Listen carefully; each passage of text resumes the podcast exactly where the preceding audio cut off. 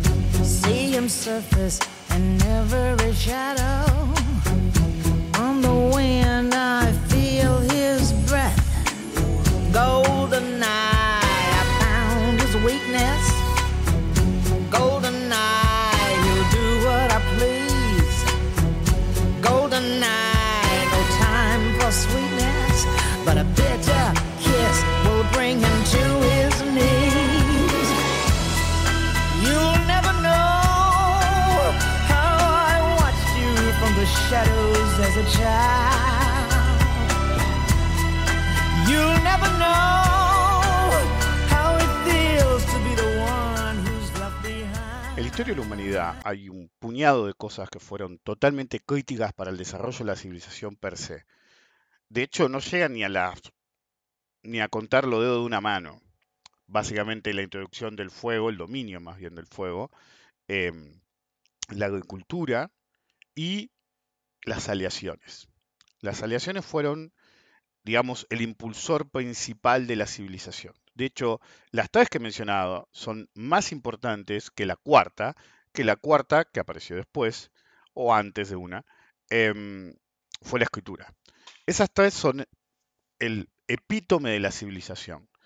Y la aleación, ¿sí?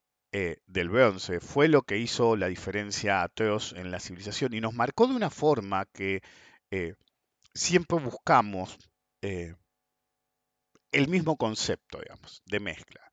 La introducción del bronce fue algo tremendo. Toda civilización que encontró la vuelta a eh, hacer la aleación de cobre y estaño realmente tuvo un avance que fue fenomenal. Em, y, de hecho hasta lo expresaban de todos los modos posibles, diciendo "Eh, qué grande, qué sé yo. Ante eso el estaño se iba por un carajo, básicamente. Em, entonces marcó tanto a la civilización humana que eh, es como cuando ven, qué sé yo, en alguna vez, salvando la distancia, ¿no? Eh, decías, ok, mira, a alguno se le ocurrió hacer un Uber, ¿sí? una app que es una remisería. Bueno, a alguien se le ocurrió hacer una remisería primero, pero bueno, lo innovador era que desde tu celular pedías. Bueno, después había cuatro. Ok, en, en Argentina dicen, no, Galperín, qué genio, que yo. Lo único que convivió fue con la guita de la familia, pues lo tratan como si no tuviera un mango, hizo todo él. No, no, no, con la guita de la familia y amigos, imitó un modelo de negocio probado. Entonces, no tenés un riesgo. Es decir, simplemente ves un, lugar donde no tenés costo de entrada grande, barrera de entrada grande, pues no hay ninguno como vos, o hay uno y no tiene tu escala porque no tiene tu dinero, y básicamente te metes y después fundís al otro y te volvés un monopolio y te haces el, sí, el gran genio de- de- de- del emprendedurismo y nada que ver, confiaste en todo lo que hiciste. Bueno, siempre el primero, a veces es olvidado, a veces no, es el que realmente tiene el logro fundamental. Entonces, cada vez que tenemos una era, que tenemos una idea, ¿viste? van a salir mil eh, tipos a tratar de ser el nuevo Amazon, ¿sí? el nuevo iPhone. Que en realidad el nuevo iPhone fue el nuevo Palm, pero bueno, a veces el principal queda en el olvido, como Dropbox. Dropbox no fue el inventor de la nube, pero fue el que realmente quedó como inventor de la nube por popularizarla. Y hoy nadie usa Dropbox. Bueno, alguno usará Dropbox. Yo tengo una cuenta vieja de Dropbox que todavía tiene archivo, pero no te la borran, que es gratis, de cuando hacían la promoción de, que, de, de los. Y, en realidad uso otra, ¿ok? No voy a decir cuál. En cualquier caso, en esa época era igual. Cuando se hizo se hicieron las primeras aliaciones, eh, lo que se dio fue que todo el mundo salió a buscar eh, otras aleaciones que pudieran crear un tercer metal vía ellas dos, tres, cuatro, las que sea. Fue tal el furor que se creó el concepto de alquimismo. ¿sí? El alquimista lo que buscaba en el fondo era conseguir el metal definitivo, el oro. Esa es la función principal del alquimista, ser inmortal y tener oro. ¿Por qué? Porque tenés que tener tiempo para gastar todo el oro que vas a hacer. Entonces tenía su lógica en el fondo. El punto es que durante toda la civilización humana, el metal que nos definió desde que lo descubrimos fue el oro. La razón por la que se eligió el oro es simple, no se oxida, se conserva fácil, no es muy común. Entonces, esa combinación de factores es trabajable, hizo que eh, realmente nos, le, encontramos primero la importancia y después como lo usamos para tantas cosas eh, suntuosas, se convirtió en, en una moneda en sí mismo. De hecho, yo soy de los que, no sé, no me acuerdo quién dijo la frase, si se sabe quién dijo la frase, soy uno de, esos que insiste que el único verdadero dinero en la historia de la civilización es el oro. Y punto. Todo lo demás es crédito, o más bien deuda. Eh, entonces, el oro es lo que nos empuja. Yo tenía un amigo en Estados Unidos que siempre jodía que es que decía, hubiera quedado muy grosero, ¿viste? Poner en el dólar in gold we. Entonces pusimos in God. y chau. Y nos hicimos los, los, muy puritarios. Y en realidad lo que queríamos era el, era el metal dorado, decía el tipo. En la película Hudson Hawk, que es una cagada de, de Bruce eh, Willis, ¿viste? unos multimillonarios a la Elon Musk querían llevar al mundo de rodillas, entonces habían encontrado el secreto alquímico de Leonardo da Vinci y iban a inundar de oro el mundo, la máquina de oro, decían, y, y- iban a inundar, y, y la mina tenía un discurso de que iban a hacer que los que todos los traders del mundo se ahogaran en su propia saliva mientras el sistema colapsaba y los únicos que eran ricos era- eran ellos. Obviamente no estaba bien pensado porque si inundaban de oro el mundo iba a caer la civilización, pero al mismo tiempo el oro que tenían ellos no iba a valer nada. Bueno, asumo que en el metalenguaje se supone que ellos tenían algo que sí, pero no lo mencionaba. El punto es que hay tres cosas que uno tiene que ver siempre. La cotización del oro, el nivel de la tasa de interés y el nivel de deuda. Eso lo tiene que hacer a título propio, a título de su país, a título de su región y a título del mundo. Si no ves esos tres factores todo el tiempo, no estás viendo nada. Tanto si sos de el nicho de negocios nuestro como si no. Hay gente que vive y muere por ver la cotización del Bitcoin. Antes vivían y morían por ver la cotización de el par de divisas que le gustara.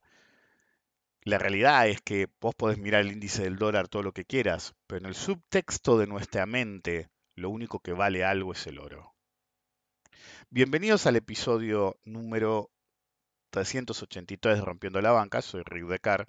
A propósito, en parte, eh, últimamente, eh, para lo que somos argentinos, por las dudas grabo justo antes de lanzarlo. Normalmente grabo, he llegado a grabar una semana antes o un mes antes el podcast, cuando me iba a ir de viaje o algo. Pero últimamente, los últimos, por si hay algo importante, aunque están los podcasts X normalmente, grabo, hoy son 11 y 53 del domingo. em, por las dudas, ¿vio? pase algo. Pero bueno, es lo que hay. En cualquier caso, eh, esta semana, ¿fue esta semana o la semana pasada?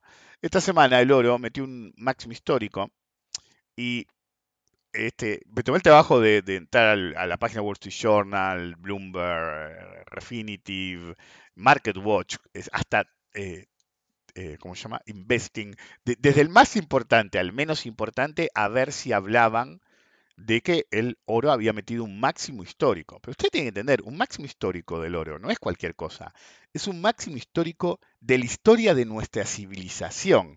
Es decir, cuando vos agarrás un activo X y decís es el máximo histórico, si la empresa, normalmente la mayor parte de las empresas más de moda empezaron a cotizar entre eh, hace un año y ponele 10 años. Entonces vos decís, bueno, es el máximo histórico de, perfecto, es el máximo histórico de 10 o 15 años de una acción menor. Es decir, ponele que agarrás, porque en esos casos, como prima el dólar, obviamente se usa el índice del dólar, ponele que vos decís, ok, vamos a eh, ver, uy, mirá, el dólar está en un mínimo, está en un máximo. Bueno, es decir, localmente hablando, no hay más de 20 años de índice dólar, hay forma de compararlo para atrás. Eh, el dólar existe de que existe Estados Unidos, no hace 300 años todavía. Parece, no me acuerdo en qué año exactamente apareció el dólar, la verdad que no te voy a mirar. Eh, pero el hecho persiste, par de siglos. Y al principio, era una moneda local menor, recién en la Segunda Guerra Mundial se volvió relativamente relevante y unos años después sí, totalmente relevante. Pero estás hablando de algunos años, pero cuando vos hablas del máximo histórico del oro, estás hablando de un máximo de la historia de nuestra civilización. Un máximo desde que podemos registrar que el oro existe. El oro es más antiguo, el uso del oro, el almacenamiento de oro, el oro como moneda de cambio, el oro como acumulación de riqueza, es más antiguo que la escritura misma. Entonces, cuando vos decís es el máximo histórico, es el máximo histórico, hermano. Es incomparable a ninguna otra cosa de la civilización. Creo que no terminé ni la introducción, pero el hecho persiste. Colaboren con la difusión del podcast. De no hacerlo, nunca van a ver un poco de oro en su puta vida. El problema del oro es que es un activo mayorista. ¿ok? Incluso el operador más chico de oro está difícil que opere con menos de 250 mil a medio millón de dólares. Son posiciones de largo plazo, no, no son simples. Yo no digo que alguien no pueda comprar un par de monedas de oro y tenerlas. Hay varias denominaciones en términos del tamaño y el peso del oro. Em, pero digamos que para el común de la gente es impagable eh, terminar con un- una cantidad X de oro. Si no me acuerdo si era en la India, que cuando el oro está barato, eh, se ponen como unos aros de oro, los hombres sobre todo, y llevan el oro encima hasta que sube lo suficiente y ahí venden todo el oro. No sé qué me lo había contado y no me acuerdo si fue en India. Em, son esas cosas que me han contado y nunca me tomé el trabajo de chequear si eran verdad o no, si quedan en lo, en lo anecdótico. Eh, pero en una época sí era cierto, por ejemplo, los marineros llevaban...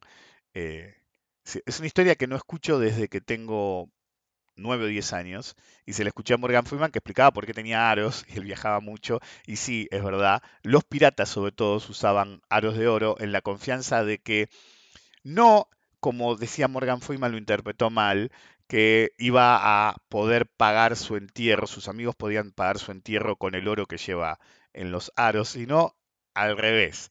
En realidad, los piratas llevaban oro, ¿sí? en anillos y algún brazalete, en la confianza de que el compañero pirata, amigo o enemigo, que se hiciera de ese oro, en agradecimiento, en agradecimiento, lo iba a enterrar.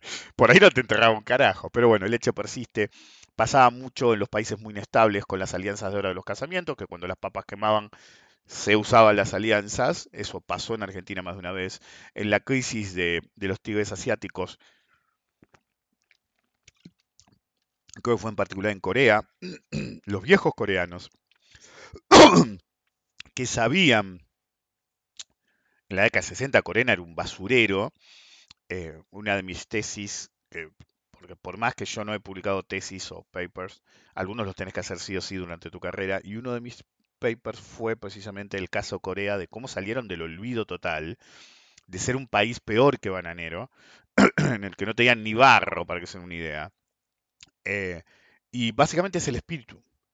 Es decir, hay países, por, eh, por más divididos que estén, cuando las papas queman tiran para el mismo lado. Ese es el problema de Argentina. Es decir, estamos todo el tiempo peleándonos entre nosotros. Desde el que menos pelea, del que más pelea. Eh, en Latinoamérica en general, pero en particular en Argentina somos el peor caso de eso. Em, es decir, nos unificamos solamente por un partido de fútbol. Después es como dijeron cuando Argentina salió campeón la última vez. Estaban todos ahí, qué sé yo, el cheto, ultramileísta o macrista, abrazándose con el negro, cabeza acá, ¿viste? Y éramos todos hermanos, qué sé yo. Y alguno dijo, dentro de una semana nos estamos matando de nuevo. Y dicho y hecho, boludo. El hecho persiste. Em, lo- los coreanos, cuando las papas quemaron en ese momento, iban a los bancos de motus propio y entregaba- a entregar el oro sabiendo que lo iban a perder para siempre. De hecho, pensaban que lo daban y no le iban a dar nada a cambio. De hecho, cada banco que recibió oro les daba un certificado por el peso del oro que iban a poner. Eventualmente se devolvió. Pero claro, una cosa es que te devuelvan el valor, pero no te iban a devolver tu alianza. Eso era, sí, no tiene precio, pero era el sacrificio que hacía la gente para que el país fuera adelante. De nuevo, lo que te salvaba en una situación límite era tu tenencia de oro, no de papel. En cualquier caso, el problema de, llamémoslo, el mundo operativo, ¿sí? el mundo del trader, es que del mismo modo que suele haber un sabor del momento, del cual ya he hablado, y usualmente es algo totalmente intrascendente o simplemente de moda, que eventualmente va a pasar de moda, también existe su opuesto, algo que es relevante, pero pasa totalmente de- desapercibido, o no le prestan atención hasta que realmente habría que prestarle atención.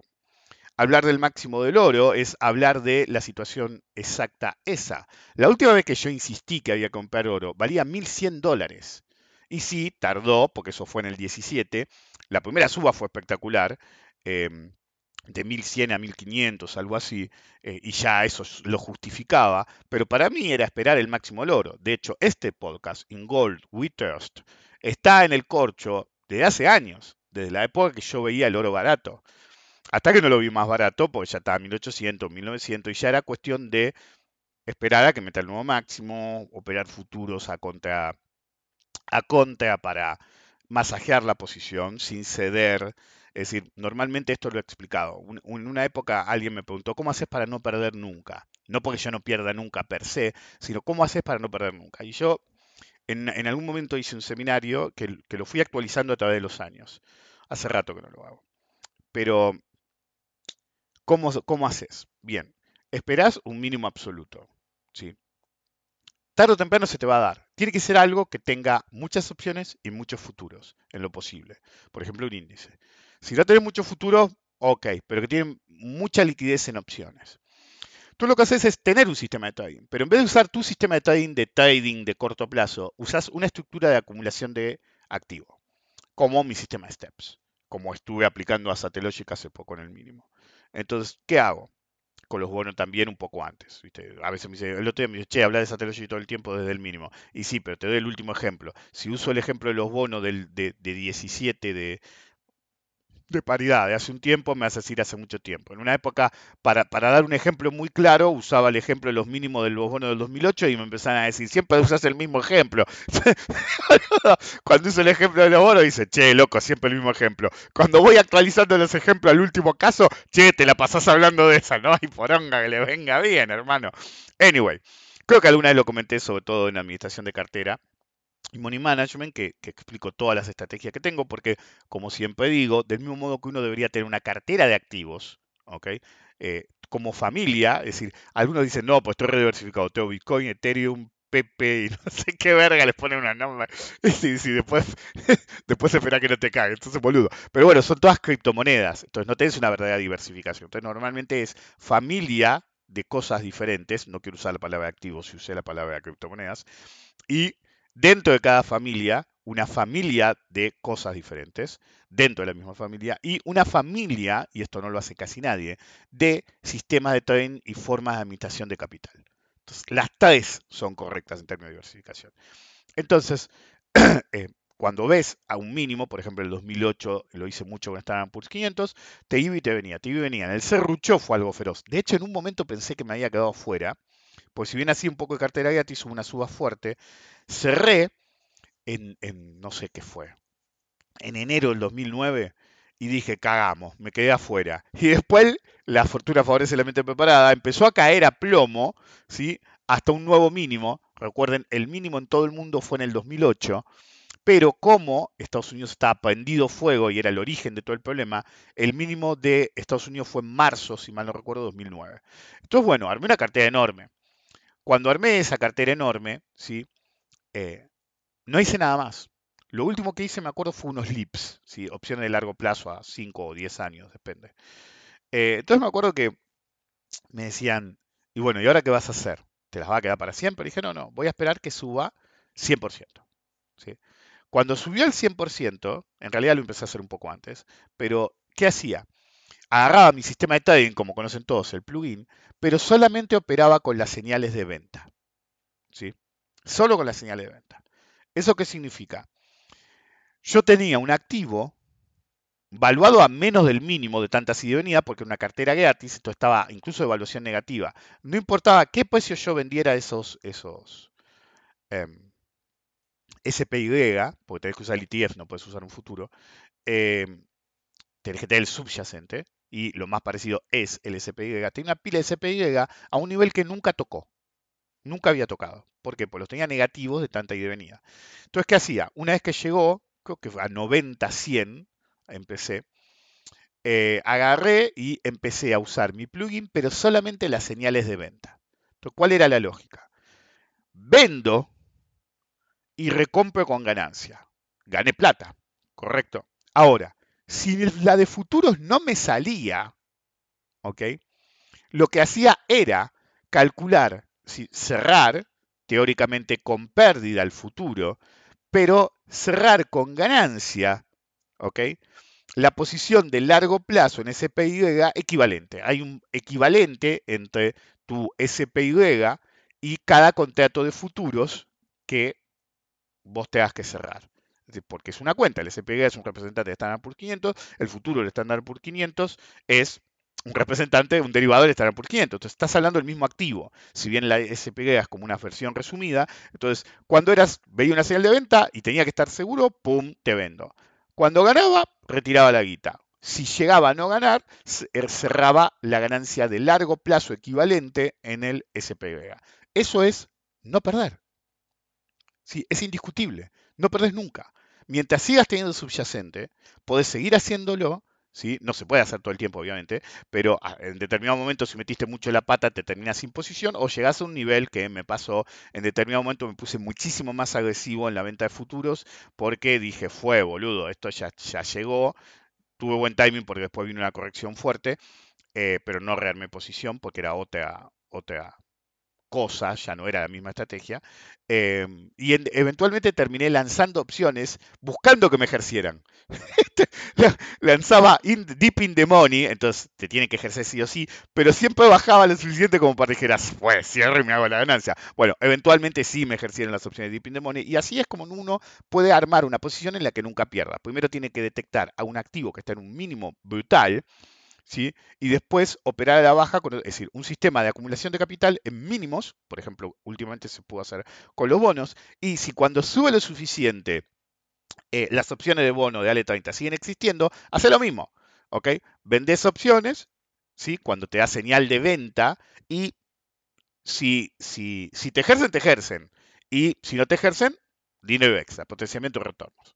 No sé cómo termina acá, pero bueno, eso se puede hacer con lo, ah, porque en el oro hago lo mismo. ¿sí? En el oro, yo unas primeras, las dos primeras cosas que empecé a operar de chico, y por eso me manejé como manejé, es eh, el oro ¿sí? y los bonos. Eh, a finales de los 80. Y un poco en los 80, pero era chico, eran dos mangos. Eh, el hecho persiste.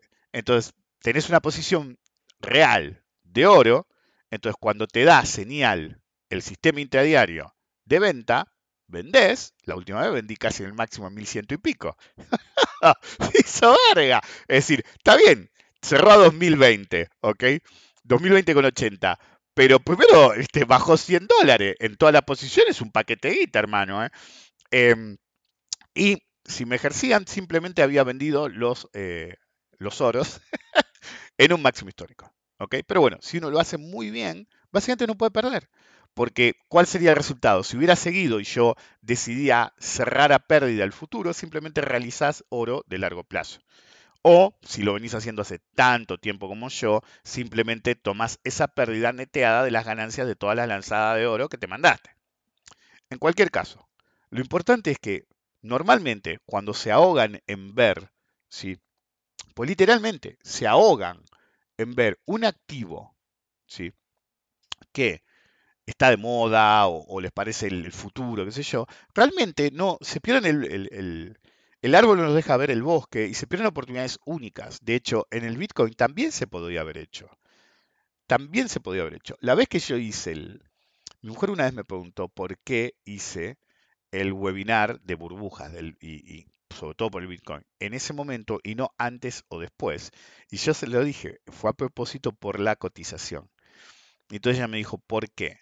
Y se le dije, mark my words, como yo siempre se lo digo a la gente, se lo digo a mi mujer también.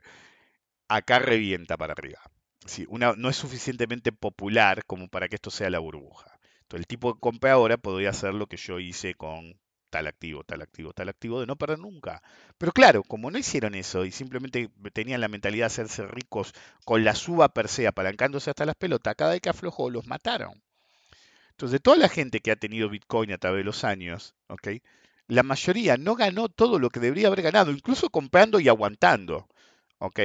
¿Por qué? Porque se querían hacer millonarios rápido y a algunos les se le puede dar, pero es la distribución normal, es el fat tail. Puede haber un puñado en, en una de las puntas, en pérdidas astronómicas y ganancias astronómicas, pero todo lo demás están en el medio en misión el culo, pero no mucho, y no lo toco más. ¿Ok? Entonces, así el máximo del oro es algo que todos deberían haber visto y nadie vio. Y cuando yo salí a ver, repito, fui a ver a todos los medios especializados, a ver si alguien estaba hablando de eh, el máximo del oro, ¿sí?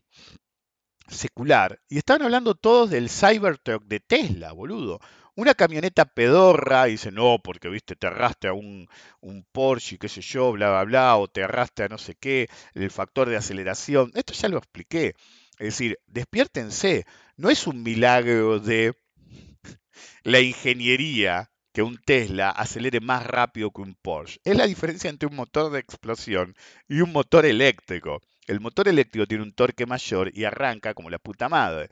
Los que han tenido la oportunidad de subirse a una moto eléctrica saben que tenés que tener cuidado cuando das aceleración porque salta literalmente.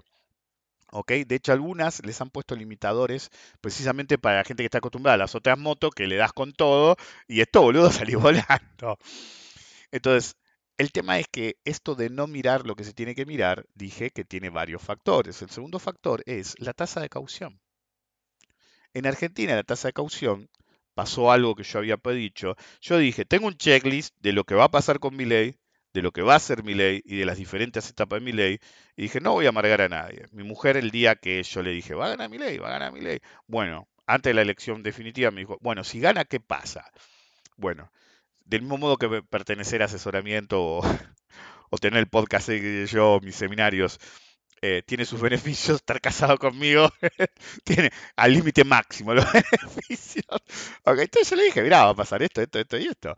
Es decir, ¿puedo pifiar en alguna? Obvio, totalmente. ¿Por qué? Porque el, problema de, un, de, un, de, alguien como Tam, de alguien como Gates, del boludo de Ucrania, es que eh, que sean outsiders no es bueno per se, los hace impredecibles.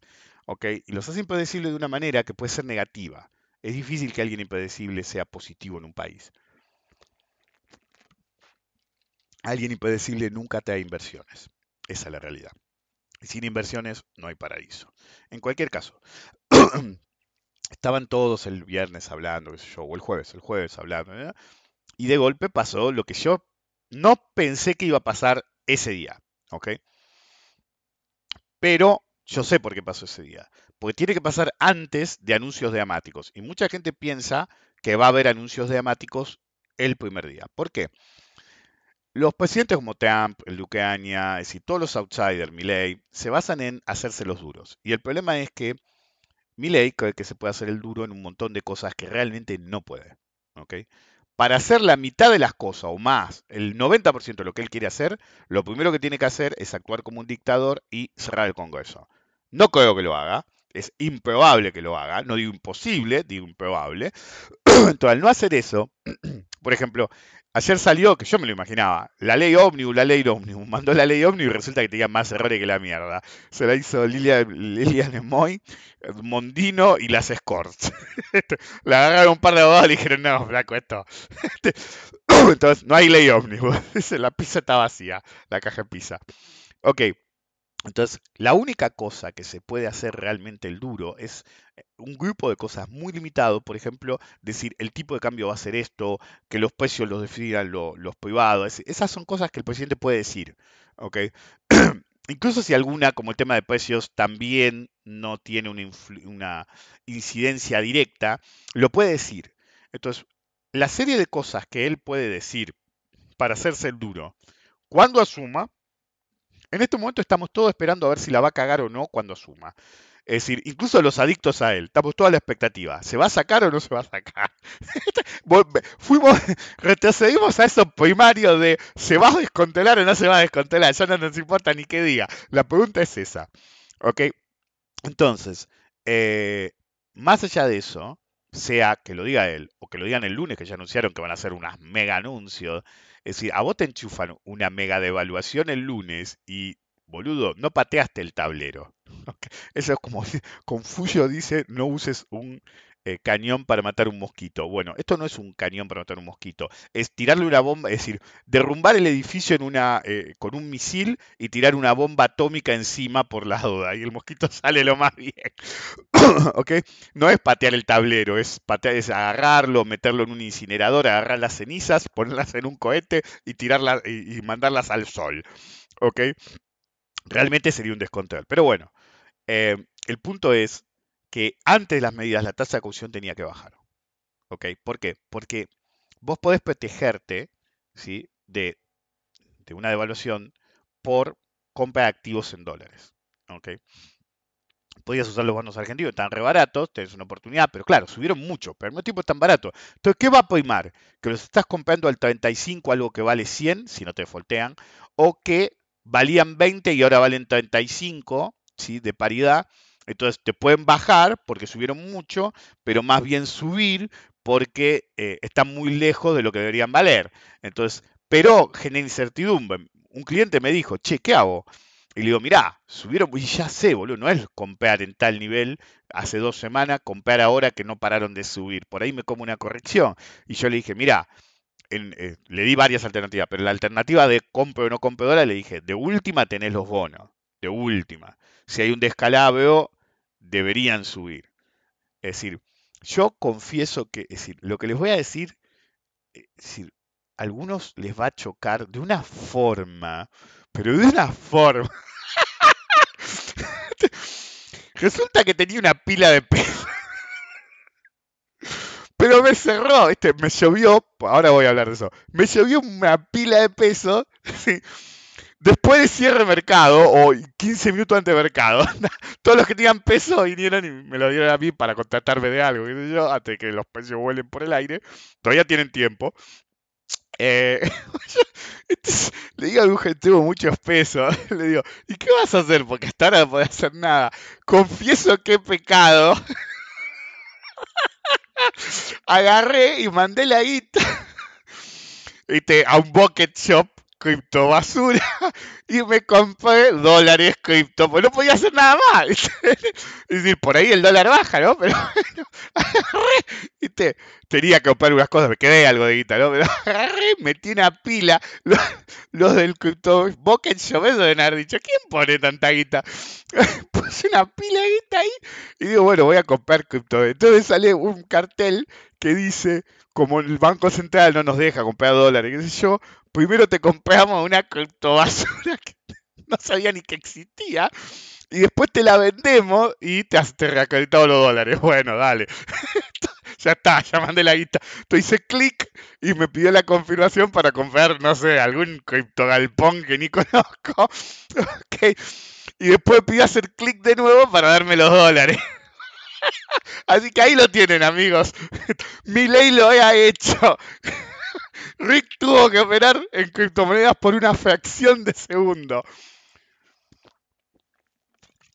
Pero no me iba a sentar una pila de. Es decir, en el momento que lo hice, me entré a cagar de risa. Yo dije, voy a estar cuatro años cagándome de risa. Porque me acuerdo que un iluminado de las criptomonedas, ya por el 17, 18, cuando estaban todos excitados con la criptomoneda, me dice, pero en definitiva, dice, ¿quién quiere pesos? Prefiero... Y en ese momento dije, soy yo, boludo. Haciéndome los pesos. Vía criptomoneda para comprar criptodólares. Que después son dólares, obvio, ¿no? Bueno, ahora hay que ver si lo saco, ¿no? Pero bueno, si, si, si no sale, me es, un sesgo de confirmación. Si sale, ok, y no lo hago más, le hice en una emergencia. Ok, si no sale, vieron, les dije que era un galpón. Iban a tener el orgullo, los de esa criptobasura, de ser los primeros en hacerme perder plata en no sé cuántos años. Pero bueno, el hecho... Pero miren el nivel y si, boludo, no sé, un par, viste, no, asesoramiento perpetuo, esto, aquello, lo otro, lo demás allá. y de golpe le digo a mi mujer, boludo, tengo una pila de peso de nuevo.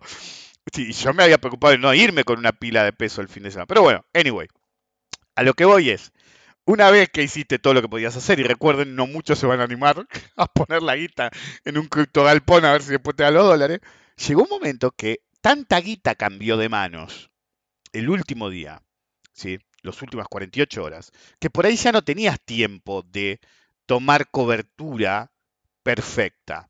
Por eso la tasa de caución se derrumba ante la imposibilidad de hacer otra cosa con la guita.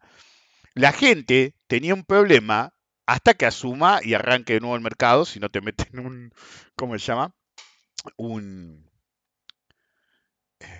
un frío cambiario o algo.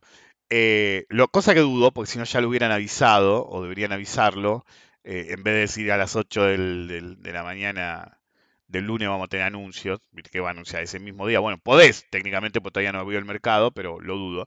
Entonces, tu problema era a cuatro días.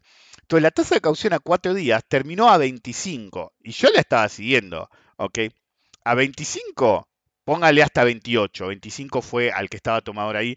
A- Si vos tomabas a 28, que prácticamente lo mismo, en vez de anotarte, conseguías la cantidad de guita que quisieras. ¿Cuál es la lógica? La lógica es doble.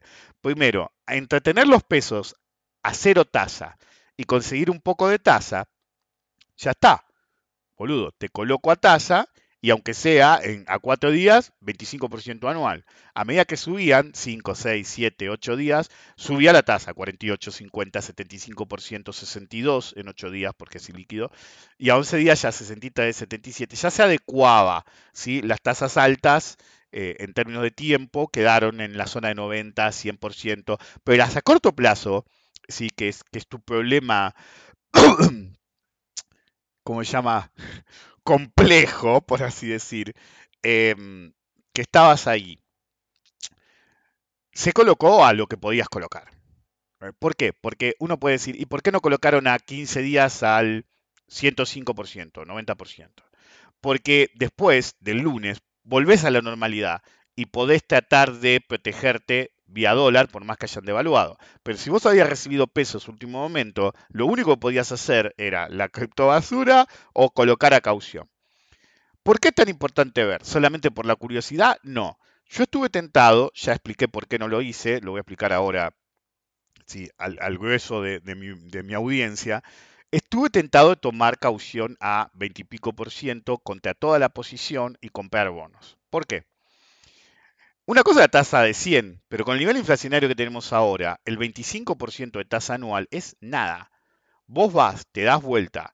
Se supone que, ¿cuál es tu problema? Que va a haber una devaluación. Está difícil que si te meten una devaluación baja, eh, alta, perdón, em, los bonos en pesos que cotizan, los bonos en dólares, son, son bonos en dólares que cotizan en pesos o en dólares, en pesos bajen. Lo más probable es que acompañen la devaluación. La única forma de que esto no pase es que se derrumbe la versión D por algún anuncio en particular y que en dólares baje, entonces en pesos no suba tanto, ¿ok?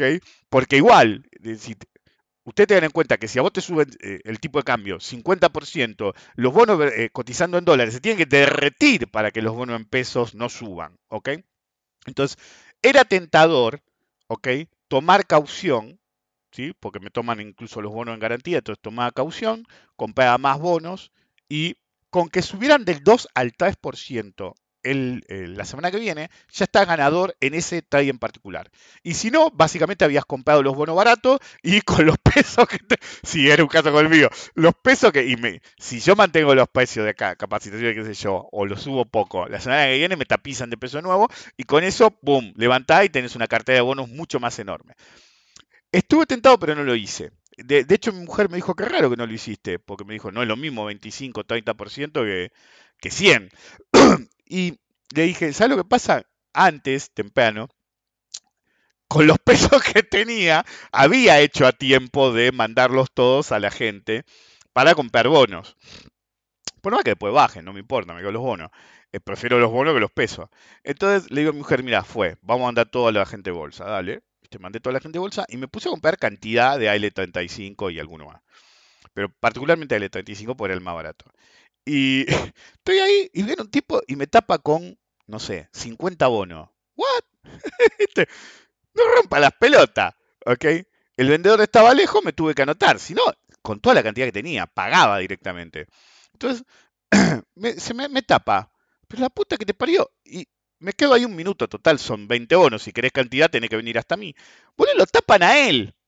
con 200 bonos, qué sé yo. Ah, sí, dije, listo, apareció un tomador, que no era tan grande como yo, entré a pagar por arriba, para arriba. entré a pagar para arriba ahí. Este, no pagué mucho más, ¿ok? Pero entré a pagar, este, impunemente. Este, lleva todo. Barré. Obvio, ahora se habla por teléfono, lo hice yo directamente. Si alguno estaba oculto mejor, agarré, cambié el precio 5 niveles para arriba. Arrasé con todo. En el precio ponderado de compra no pagué tanto más caro. Pero claro, cuando ya empujé la letra 35 así, un par de minutos después, todos los boludos que querían comprar bono con pucho quedaron en el horno. Y empezó a subir mal, pero no un poco mal, muy mal. Este, empezó a subir con todo y todos los bonos acompañaron. Encima, le, pregunto a un conocido que trabaja en una mesa y le digo, "Te- tengo una pregunta para vos. Cuando empezó a subir el de 35, empezaron, che, qué verga pasa, y salieron a pagar todo. Y me dice, sí, boludo. ¿Cómo sabe? Porque fui yo, le digo. Este, entonces, este, típica, ¿viste? Ven, ven y salen todos en manada. Boludo, subió tanto ese bono en particular que la ganancia de la cartera completa era varias veces la plata que había puesto para comprar. Entonces me quedaron gratis, literalmente. Ok. El punto es, etiqueta, vamos por paro, lo puse en Twitter, etiqueta de operador. Si vas a operar grande, anotate, paga, como vos quieras, ¿ok? Pero si vas a anotar chico, ¿ok? O te anotás con el que ya está, ¿sí? O pagás al que esté parado ahí. Si no estás boludeando, y si estás boludeando, embarrás la cancha. Y uno puede creerse que es vivo, ah, mirá, lo hizo pagar más. No, papá, yo tomé la decisión de barrer. Te cruzás con uno como yo que sabe operar y te enseña y te pone en su lugar. Esos no eran números de subo el nivel, porque no eran 100, 200, 1000, eran números raros, es decir, la plata que tenías la querías invertir, ¿ok? Me rompiste las bolas, te subí el nivel de los bonos. ¿Por qué? Pues salí a pagar para arriba porque me rompiste las bolas. Si yo no hubiera hecho eso, me hubiera caucionado, porque lo de la caución pasó justo después, ¿ok? Yo no la esperaba, entonces ya la había hecho subir, pude haberlo hecho subir más, porque hubiera caucionado toda la posición en Argentina y hubiera ido para arriba y hubiera hecho subir más, pero dije no, fue, además faltaba poco tiempo y este, desistí. Pero lo importante es que eh, si no hubiera tenido esos pesos, o si hubiera sabido o estimado que justo contra el cierre, cuando ya no tenía tiempo, me iban a llegar esa cantidad ingente de pesos, sí, me caucionaba hasta las pelotas y en vez de meterme en el cripto galpón a comprar dólares, eh, después simplemente me quedaba con los pesos y el lunes eh, levantaba la caución y chau. Y me había hecho un montón de pesos realmente, literalmente muy bajos. Si hay un anuncio, un martes 13, que no es un martes 13, es algo de lo que esperamos. En los próximos días, realmente la diferencia en bonos en pesos puede ser enorme. Normalmente ese tipo de diferencias, cuando algo cotiza en pesos y en dólares, eh, se, ah, se retroalimenta y termina subiendo todo. Lo que pasa es que subió mucho y ese es tu punto. Realmente, ah, vamos a tener una diferencia. Pero ese no es el punto de la cuestión. El punto de la cuestión es que uno tiene que ver ciertas cosas. Yo conozco gente, algunos de ustedes, que miran 500 pares de criptomonedas, de monedas o de- decenas de acciones. Al pedo. Para eso son los watchlists y los scanners. Eh, En algún seminario mío vieron el Super Watchlist que tengo en TOS, que es un resumen de mi plugin. Entonces, yo miro eso y automáticamente sé qué futuro debería mirar. ¿Ok? Incluso futuros que yo no digo que opero todo el tiempo, a veces porque tienen márgenes grandes, entonces no quiero eh, inducir a que ni siquiera los miren, pero yo miro todos los futuros, miro y veo uno que tiene una característica especial, miro el gráfico y por ahí lo termino comprando, boludo, por más que sea uno que normalmente no opero. Bueno, con las acciones se puede hacer igual. Los watchlists están diseñados para que uno no siga 500 activos iguales o similares, pero hay ciertos activos que tenés que seguir. Si el máximo te mete oro, eh, si el máximo te mete oro, si el oro te mete máximo, el mercado te está diciendo algo, eh, hermano. Y si no sabes qué te está diciendo, tenés un problema. ¿Ok? Entonces, no ser capaz de ver la tasa de caución hasta después o no aprovecharlo. Porque el nene Cheto salió a decir, me preparé toda mi vida para esto. ¿Para qué? ¿Para que la tasa de caución baje al 25%? ¿Cómo se nota? ¿Cómo se van de boca, boludo? No sos un operador de año de experiencia porque nunca viste la tasa abajo del 25%. Pero bueno, hay que enfatizar que la tasa se mira siempre, siempre. Porque a pesar de que sean eventos infrecuentes, dan oportunidades extraordinarias, sobre todo en situaciones como la actual. ¿ok? Pero esto es, es en todo global. Es decir, Argentina hoy arranca una nueva era. Cada vez que viene un presidente arranca una nueva era. No es que es algo iluminado, qué sé yo. Y todos los libertarios, pues, no hay un puesto importante para los libertarios. Se los cogió de parado, ya, a todos. ¿Ok? Pero el problema principal no es la visión libertaria de mi ley. No es absoluta. Tiene ciertas resquebrajaduras. Por ejemplo, el tema de la política monetaria. ¿Ok? Entonces, cuando el fantasma de la inflación se agita en el primer mundo, en el primer mundo y en el mundo desarrollado, ¿ok? El conocimiento del mercado dice, si le tenés miedo a la inflación, compra oro. Y en general se cree en ese conocimiento apócrifo que dice que el oro y los commodities son cobertura contra la inflación. Cuando sale el tema de la inflación, siempre sale el tema del oro, ¿sí? Y los commodities. Y siempre se eh, agrega, digamos, que no ha funcionado últimamente. o funciona o no funciona, hermano.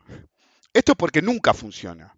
Cualquiera que sepa de análisis de ciclo sabe que los commodities son un indicador adelantado de la inflación, porque la generan y lo son por varios meses, sea en forma directa, dado que son insumos y definen el nivel que hay de, de costos y los costos designan el precio y su alza crea inflación o indirecta cuando los grandes operadores de commodities anticipan inflación y actúan en consecuencia potenciándola o porque el petróleo es un puto commodity. Y si vos liberás precio de petróleo o la nafta en tu país vas a generar un incremento en el costo de transporte que va a generar inflación y lo va a potenciar. Más aún, de hecho, se ha demostrado en análisis de ciclos que el oro se adelanta a los commodities, lo que lo hace un indicador adelantado de la inflación y no cobertura contra ella. Al mismo tiempo hay que tener siempre en cuenta que la causalidad no implica correlación.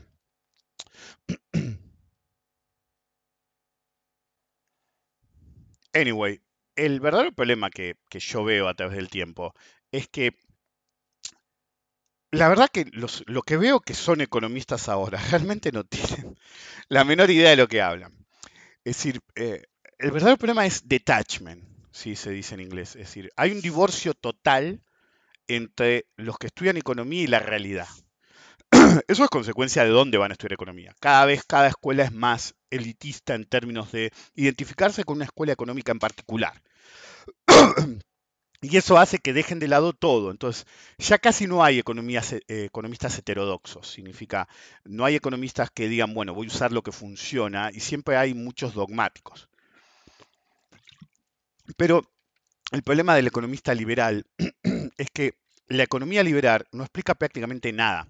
Explica ciertas ideologías. y después tiene muchos agujeros. Por ejemplo, en el tema de si hay inflación o no hay inflación.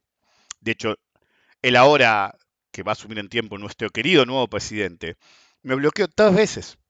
En, lo he dicho varias veces. Me bloqueó tres veces en, Twitter. La última vez, interesantemente, me dijo mentiroso, zurdo, mentiroso o algo así. La verdad que no me acuerdo si me dijo zurdo, pero algo así. En esa parte decía keynesiano. como un insulto. Y yo lo tomaba como un, como un halago. A pesar de que no soy keynesiano. Eh, te están poniendo el mismo bote que algunos de los mejores economistas de la historia. Y no tenemos ningún gran economista liberal. Se atan a Hayek, pero si no hubiera sido por Keynes, ustedes no conocerían a Hayek. Hayek no tenía para comer, porque era insolente, soberbio y caído. Y Keynes lo vio con cierta capacidad y lo ayudó cuando no tenía ni para comer. ¿Cómo le pagó eh, eh, el, gran economista liberal? Como todos los economistas liberales y todos los liberales. Era un cobarde. Mientras Keynes vivió, lo alabó una y otra vez. Cuando Keynes murió, empezó a hablar mal de él. Así de cobardes son los liberales. anyway, eh, el verdadero problema es que yo creo que yo creo que en los últimos tres meses de carrera, los últimos seis meses de carrera, eh, de economía, o le agregaría un año a la carrera de economía, armaría un gran hermano, literal. Un gran hermano en una biblioteca con un par de baños y un, ¿cómo se llama? Eh, y camas. Es decir, no hacer los pruebas a la vaca y que no, no, no, no, todos los días a la mañana va a entrar, no les pueden dirigir la palabra. Es decir, aunque les hablen, no les van a dirigir la palabra. Entra gente que limpia, que les cocina, que qué sé yo. No, no, nada de pelotudeces. No, ellos estudian, debaten entre ellos. Es decir, las tareas son debatir sobre tal punto. ¿Ok? Está todo mezclado, zurdo, de derecha, no importa. Pero lo que haría es, durante tres meses, les daría un presupuesto X para comprar comida. Entonces dicen, bueno, tan fácil no. No, no, no, no, no. Tres meses ellos adentro, comprando la comida. ¿Y saben quién se las vende? Los que estuvieron hace tres meses, es decir, dividiría el último año, por más que haya otra cosa yo, en dos etapas. Durante tres meses o seis meses tenés que estar ahí adentro. Vez, vamos a ser amables, si no se matan todos. Y tienen el tema de comprar la comida con un pues- presupuesto definido, oscilante a cierta, es decir, que tengan que armar una cartera de commodity y si bajan cagaron. y del otro lado, ¿ok? Del otro lado del mostrador, durante esos tres meses que estén los tipos economistas que ya habían estado adentro de la biblioteca. Saben que todos los economistas serían diferentes y más realistas si alguien hiciera algo así y se me acaba de ocurrir, obviamente no va a pasar. En cualquier caso, el 99,99% de los economistas no sabe lo que es pasar hambre. Y ese es el verdadero problema. Entonces, el desconocimiento mayor, por ejemplo, de mi ley, que no me pudo mantener, siempre la discusión giró en torno de lo mismo. La primera vez que me bloqueó me quería discutir si los precios eh, se ponían designados de un modo o no y eran por oferta y demanda y que no sé qué y sus boludeces. Cuando no me pudo ganar, me dijo pelotudo y me bloqueó. Me mandó a sus hordas, que ya las tenía. Cuando uno de la horda pensó que había encontrado una cuña para bardearme, mi ley me desbloqueó, se metió en la discusión de nuevo. em, terminó hablando del trueque y no sé qué. Entonces digo, ¿qué tiene que ver el trueque? Y él me contesta, pero yo no hablé de trueque, boludo, hablaste de trueque recién. me bloqueó de nuevo. Y después me desbloqueó de nuevo, pero esa duró menos todavía, cuando otro de sus trolls o seguidores o orcos agarró y pensó que había encontrado una fisura en mi lógica. El tipo no sabe lo que es la inflación. Es así nomás. La mayor parte de los economistas no saben. En todo el planeta, por ejemplo, la política monetaria tiene que ver menos con la demanda de dinero, que es lo que creen ellos, eh, que todos miran, es el punto de hoy. Todos miran la demanda de dinero. Y no tiene tanto que ver con eso, como tiene que ver con la elasticidad de esa demanda de dinero, ¿sí? a la que nadie le presta atención.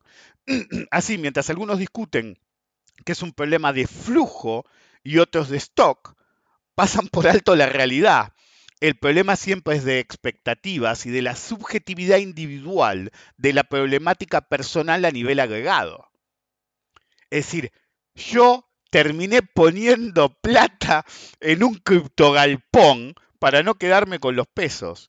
Asumiendo, es decir, pasé la plata a pérdida ya. ¿eh? Es más, se los voy a plantear ahora. Cuando mandé la guita la pasé a pérdida. Si puedo sacar los dólares de ahí, ¿sí? Porque me yo leí por ahí que esa app en particular tira error, tira error cuando hagas el CBU, pero después te lo soluciona enseguida. Si el lunes o martes me dejan sacar los dólares, básicamente es todo ganancia, porque ya lo había mandado toda pérdida. Entonces, la subjetividad de qué tanto te quemen los pesos en la mano. Otra prueba es, Argentina está muy traumada por el Rodríguez. Para los que no son de acá, había un economista que se llamaba Celestino Rodrigo, si mal no recuerdo, durante el gobierno de Isabela. Em, sí, Isabelita, perdón. Y bueno, había que blanquear ¿viste? y lo- los desórdenes macroeconómicos y qué sé yo. Pero claro, todavía en esa época pensaban que éramos medios pelotudos. La raíz de todos los males argentinos en términos de política económica nació ese día.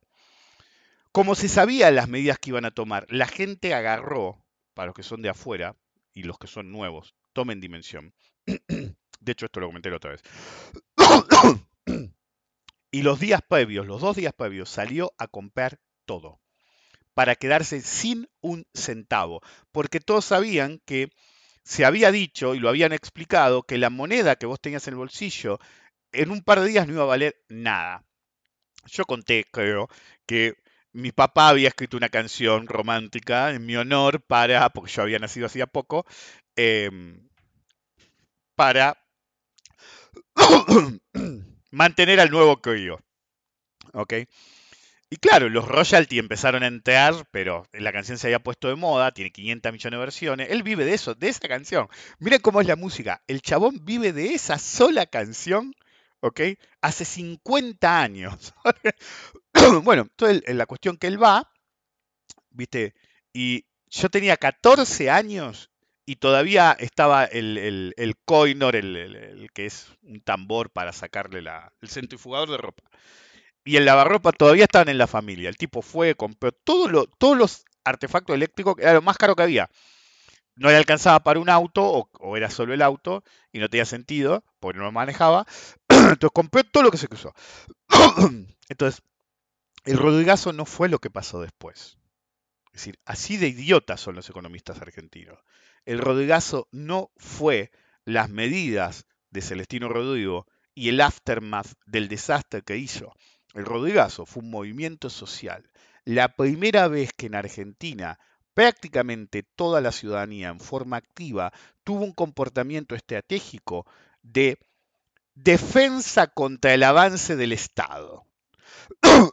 Ni bien pasó eso, automáticamente todas las políticas del Estado argentino se volvieron insuficientes o tienen que ser muy precisas porque siempre tienen dificultades de aplicación porque todos tienen en Argentina, desde esa época, esa medida de comportamiento estratégico. Entonces, en países que no hay tanto comportamiento estratégico como Estados Unidos, cualquier medida que se tome tiene mucho más efecto que en Argentina. Entonces, tomar ideas liberales o las que sea del primer mundo y traducirlas a Argentina es un error. De hecho, alguna vez hice un paper en el cual explicaba que debido a comportamientos estratégicos en países muy avasallados por el Estado, la teoría económica debería reformularse totalmente y no partir de los modelos del primer mundo a el tercer mundo, por así llamarlo, sino que deberían formarse con la realidad y aplicarse y enfocarse en economías como las del tercer mundo, ya que lo único que es el primer mundo es un caso especial de lo general que sucede en el resto del planeta pobre. Pero como el enfoque económico está equivocado, llegan a un montón de conclusiones que no tienen el menor sentido. Por ejemplo, la idea de que la inflación es puramente un fenómeno monetario y los tipos discuten si Menger o a cuál o qué, y la realidad es una. Cualquier tipo que tiene un negocio, si va a subsistir, no va a agarrar tu teoría que ni siquiera estudió y no le interesa. El tipo se va a fijar cuáles son sus costos, cuál es su markup, ¿sí? hay una teoría económica descriptiva de lo que se llama markup, que dice, si a mí algo me sale hacerlo 100, o adquirirlo, ponerlo en el stand, lo, los costos que tengo para ofrecérselo al público, todo, salen 100, yo quiero ganar tanto. Por ejemplo, el almacén en mi barrio me dice, yo tomo todos mis costos, le sumo 20%. Un amigo de él me dice, un amigo mío que está allá ahí del otro lado, que tiene un, un negocio similar, le pone el 30. Entonces, a él no le importa lo que pasa, a él lo que importa es, y no es según costo de adquisición. Última boleta disponible, incluso si no compraste, ¿sí? Este, el, el, catálogo que te manda, no me acuerdo el nombre, con los precios, por más que vos no haya comprado, subió, él automáticamente sube en el porcentaje exacto de él. ¿Ok? Eso se llama costo de reposición, ni siquiera costo de adquisición. ¿Ok? Entonces, si algo vale 100 para mí, o ahora va a valer 100 para mí, para mí vale 120, te dice el tipo. Entonces, si antes era 90, ¿ok? Entonces te voy a subir, eh, póngale 18, ¿ok? Entonces mi número iba a ser 108. Si la próxima boleta, aunque yo no compre nada, miro las cuentas de los productos y producto X va a subir a 100, de 90 a 100, el precio de los que yo ya tengo, o él ya tiene, va a subir a 120. Entonces, el verdadero problema de los estados en general, en los países más descontrolados, no es tan problemático, es que no entienden el fenómeno inflacionario en su multidimensionalidad, porque todos lo tratan diferente. Yo conozco gente que te usa el método markup según costo de adquisición otros según costo de reposición. Otros que tienen que importar muchos insumos, te toman en cuenta el tipo de cambio y cómo van a tener que adquirir los insumos y si van a poder adquirir las divisas con ganancias o van a tener que usar plata negra o van a tener que usar plata que tienen afuera en blanco. Entonces, cada una de esas cosas genera un precio diferente, lo cual hace que una economía desordenada tenga decenas, decenas de miles de formadores de precio. Entonces, el Rodrigazo fue un fenómeno social de prevención del avasallamiento por parte del Estado. Vos le podés decir masazo todo lo que quieras, pero la gente se está preparando para mi ley, no pagando las consecuencias de masa. Sí, granted, el quilombo lo armaron los gobiernos anteriores, no solamente el actual, eh, que está de salida hoy, sino Macri, Cristina, Néstor, all the way down, all the way down hasta Perón. Antes de Perón, la situación era más estable porque era un modelo de país diferente. Estaba agonizando ese modelo de país, entonces también era problemático. Pero el problema de cambiar totalmente la matriz es que vos quedás como el que arrancó el quilombo. De ahí la narrativa de 70 años peronismo. Pero la realidad es que si no hubieran tenido a Perón hoy, vivirían en un país del tercer mundo, sería poco. en cualquier caso, el verdadero problema de alguna vez dije que yo había escrito una vez algo que se llama The Unintended Consequence of Economic Policy. Es decir, cuando vos no dominás mucho la teoría eh, económica general, no la particular, y sobre todo cómo se aplica, no sos muy ducho en entender las consecuencias que tus medidas van a tomar. A muchos les suena bien que no haya déficit. Sí, yo también quisiera que no, que no haya déficit. Que no necesitamos endeudarnos tanto hace tantos años. También a mí me, me reservía que el Banco Central no esté fundido y no emita tanto. También, yo estoy de acuerdo. Pero lo que no entienden es que si vos metes de golpe, ¿sí? lo que llama un sudden stop, ¿sí? freno instantáneo. Ok. ¿Saben cómo podés frenar? Hay una sola forma. El mundo está regido por la inercia. ¿sí? Newton, puro. Entonces, ¿saben cuál es la única forma de frenar un auto en un milímetro?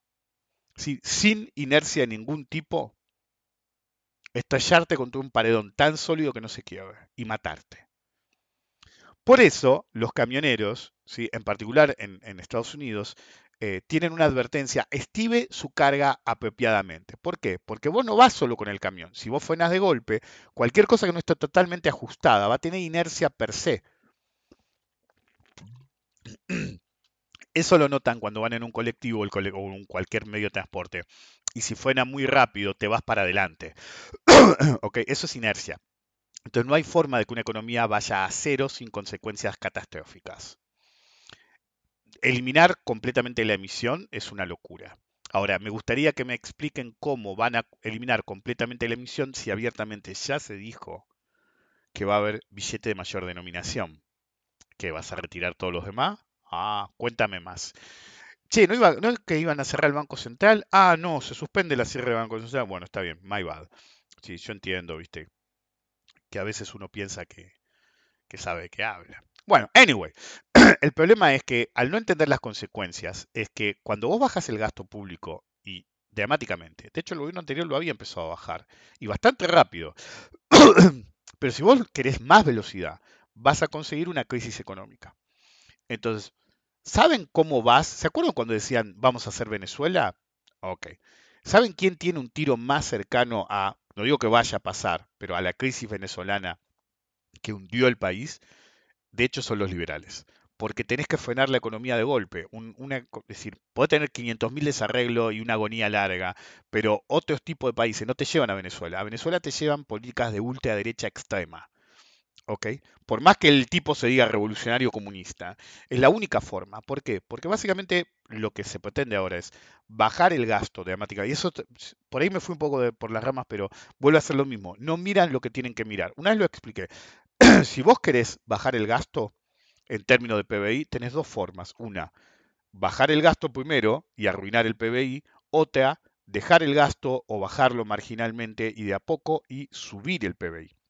Siempre es conveniente subir el PBI, la torta es más grande, todos tenemos más, se tarda un poco más. Hay que saber hacerlo, hay que saber hacerlo. Ahora, si vos haces un ajuste brutal, pero brutal, bajás tanto todo el multiplicador de consumo, ¿ok? Todo el multiplicador de consumo, a tal nivel, ¿ok? Que el PBI empieza a caer. Entonces, como el PBI empieza a caer, la producción empieza a caer, los ingresos empiezan a caer, hay más desempleados, la torta cada vez es más chica. Y como la torta es cada vez más chica, el ajuste que vos hiciste no tiene todo el impacto que debería tener, porque iba a tener un impacto en un PBI X y ahora es un PBI X menos 20. Entonces, como es un X menos 20, ¿qué necesitas? Ajustar más. Eso es lo que lo expliqué cuando vino el FMI, lo expliqué en el gobierno de Macri. Cuanto más ajustás, más tenés que ajustar. Porque a medida que tus medidas toman fuerza, cada vez es más chico el pastel. Si encima privatizás, es más chico todavía. Si eliminás la OEA pública, es más chico todavía. Es decir, mi ley es tan ignorante, pero tan ignorante en materia económica, que no entiende que una economía se tiene tres motores siempre. Sector público, sector privado y consumo. ¿Por qué digo sector privado y consumo?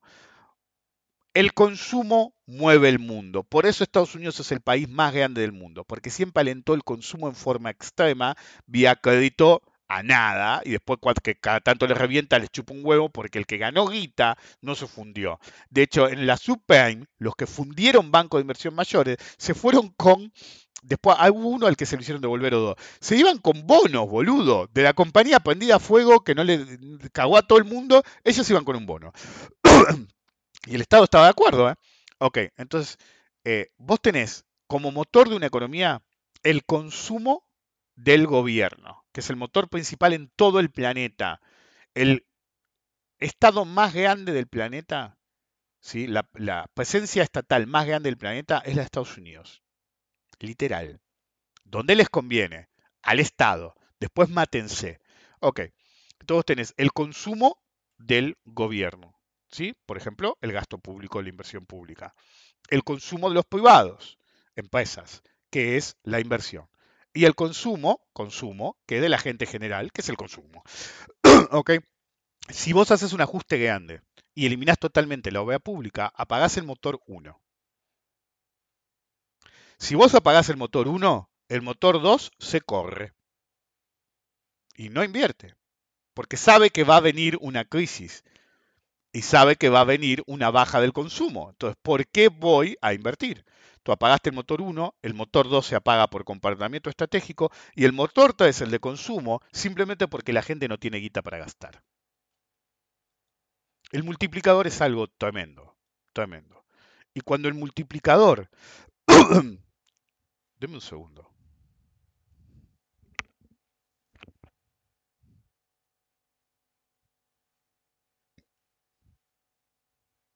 Sí, se fue la casta, hijos de puta.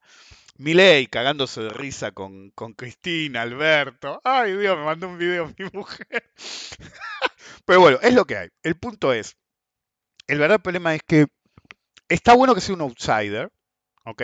Porque normalmente el outsider trata de encontrar medidas fuera de la caja, que no son usuales, que no son políticamente correctas, pero el problema, ¿sabe cuáles son? porque se rodeó de la gente que realmente no saben cuáles son. ¿Ok? Se rodeó, es decir, el verdadero problema, Argentina siempre es político, pero no hay forma de resolver eso, y económico. Y llamás a los tipos que cagaron la fruta hace cinco años, seis años, no es la mejor medida. Entonces, en cualquier caso, in gold we trust. Las reservas deberían estar en oro. Punto. Todo lo demás son papeles. Las medidas económicas tienen que tener en cuenta las consecuencias no deseadas que pueden venir. Eso es crítico. Y estamos en manos de un gobierno formado por gente que no tiene, no quiere, no entiende o no le interesan las consecuencias de lo que puede llegar a ser. Probablemente, ¿sí? como país, estemos en el mínimo absoluto. Si realmente es el mínimo absoluto, Ojalá nos vaya bien con este muchacho, porque si estás en el mínimo, mínimo, mínimo, solamente puedes ir para arriba. Si no estamos en el mínimo económico, pero sí político, va a haber un problema. Y si no estamos en ninguno de los dos mínimos, va a haber un problema mayor. Yo entiendo que, a ver, mostrame, han llegado a decirle a uno, che, me echaron, a ver, mostrame el telegrama de despido, le contestan. Yo conozco gente cercana que familiares se han quedado sin laburo. Porque preventivo, preventivamente se está haciendo. Ustedes tienen que entender, la gente en ciertos nichos nos va a ir bien. Pero les voy a decir lo mismo que ya dije en el pasado y lo voy a volver a repetir. Cuando fue el 2003,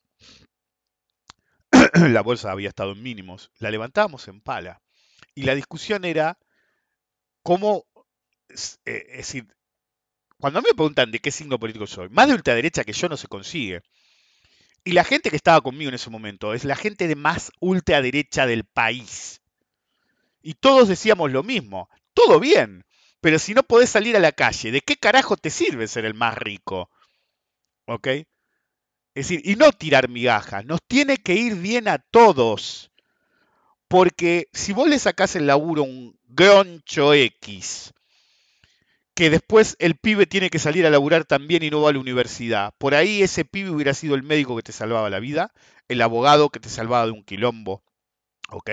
O lo que vos digas, pero estás perdiendo una o dos generaciones porque te caías vivo. Lo más triste es que las generaciones perdidas son los que alaban lo que se viene. El tipo no está en sus cabales y no está capacitado. Es así nomás. Y viendo el video que me mandó mi mujer, eh, lo digo más. Ese tipo es bipolar al mango y tiene más parafilia que, que yo toses por podcast. Dicho eso, espero que nos vaya bien y recuerde, amigo, am- recuerden amigos, siempre traten de ver las cosas que los demás no ven. Si ustedes ven lo que todos ven, yo miro lo que todos ven porque me sirve de referencia, pero me encargo de ver lo que todos no ven, porque eso es lo que te da la gran ventaja. Si sos parte de la manada, simplemente sos parte de la manada. Los líderes nunca son parte de la manada. Y no, me refiero a volverte el presidente de un país, sino realmente ser libre de tu propio destino. Es así nomás.